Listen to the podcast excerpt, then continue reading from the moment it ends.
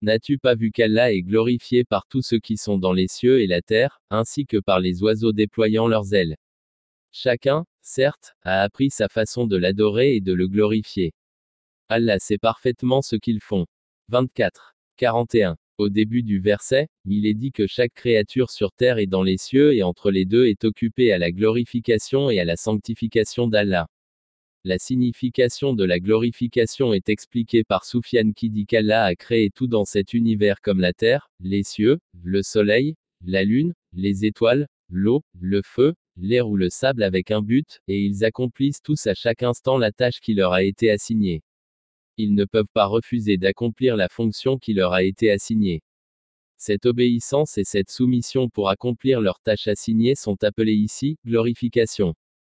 Par conséquent, leur glorification d'Allah est définie par des actions et non par des mots. Par leurs actions, ils confirment qu'ils accomplissent cette adoration parce qu'ils croient qu'Allah est pur et tout-puissant.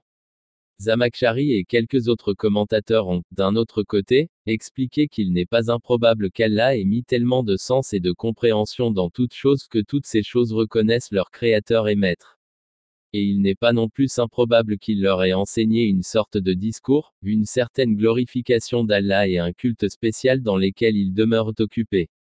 Il y a une allusion à ce point dans la dernière phrase.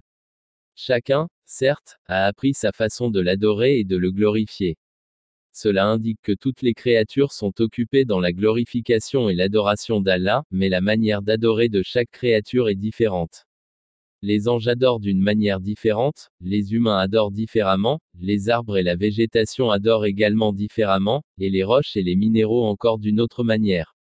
Un autre verset du noble Coran confirme également ce point de vue quand il dit dans une traduction rapprochée.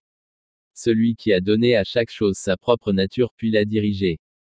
20. 50. Ce qui signifie, Allah a tout créé et a ensuite guidé toutes choses. La directive est que toute chose obéit à Allah et accomplit avec diligence le devoir qui lui est assigné.